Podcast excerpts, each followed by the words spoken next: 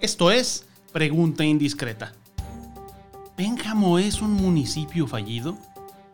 El oso bipolar dice, en la cuna de Hidalgo están por estrenar un término combinación entre plutocracia, oclocracia y cleptocracia. Parece que el coronavirus ha puesto en pausa a gran parte del país y del mundo.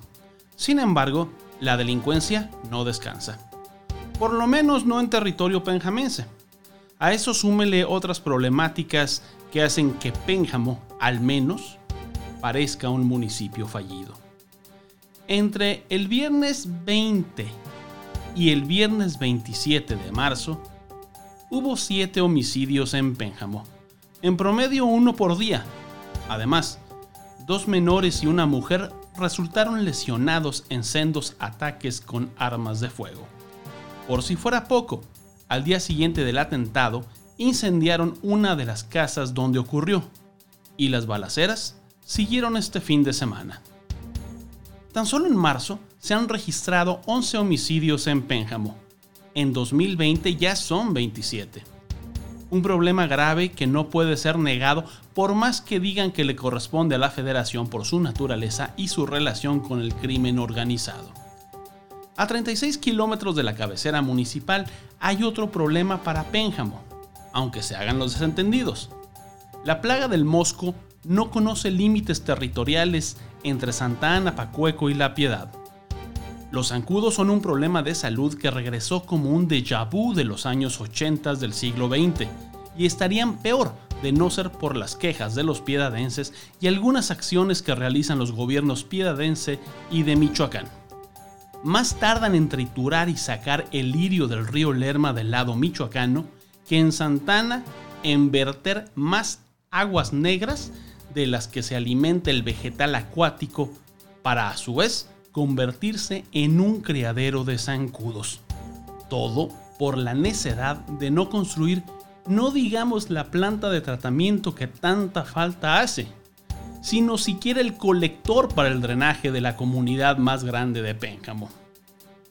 A los homicidios y a los mosquitos debemos sumarle los señalamientos de negocios, por lo menos poco claros, entre el alcalde Juan José García, el tesorero José Martínez Felipe y el ex candidato de Morena, José El Che que involucran compra de terrenos a sobreprecio y maquinaria obsoleta.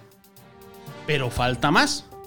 Añádale los teléfonos de alta gama y los relojes digitales que los regidores recibieron como regalo.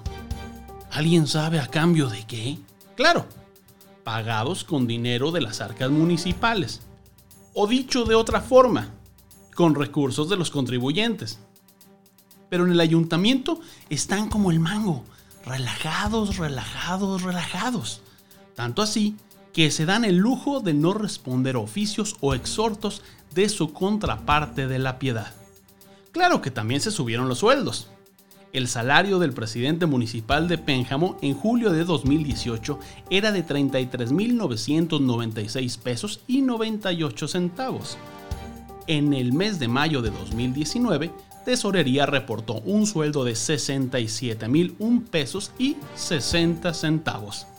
Falta ver cómo están los sueldos en 2020, porque casualmente no los han subido a la plataforma de transparencia. La cereza del pastel se vio en redes sociales este fin de semana.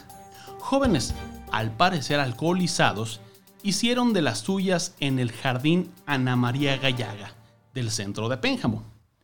Con un vehículo, una a una fueron rompiendo las cintas colocadas por la autoridad para restringir el paso y promover la sana distancia. Transmitieron su fechoría en Instagram sin que nada ni nadie pudiera impedirla.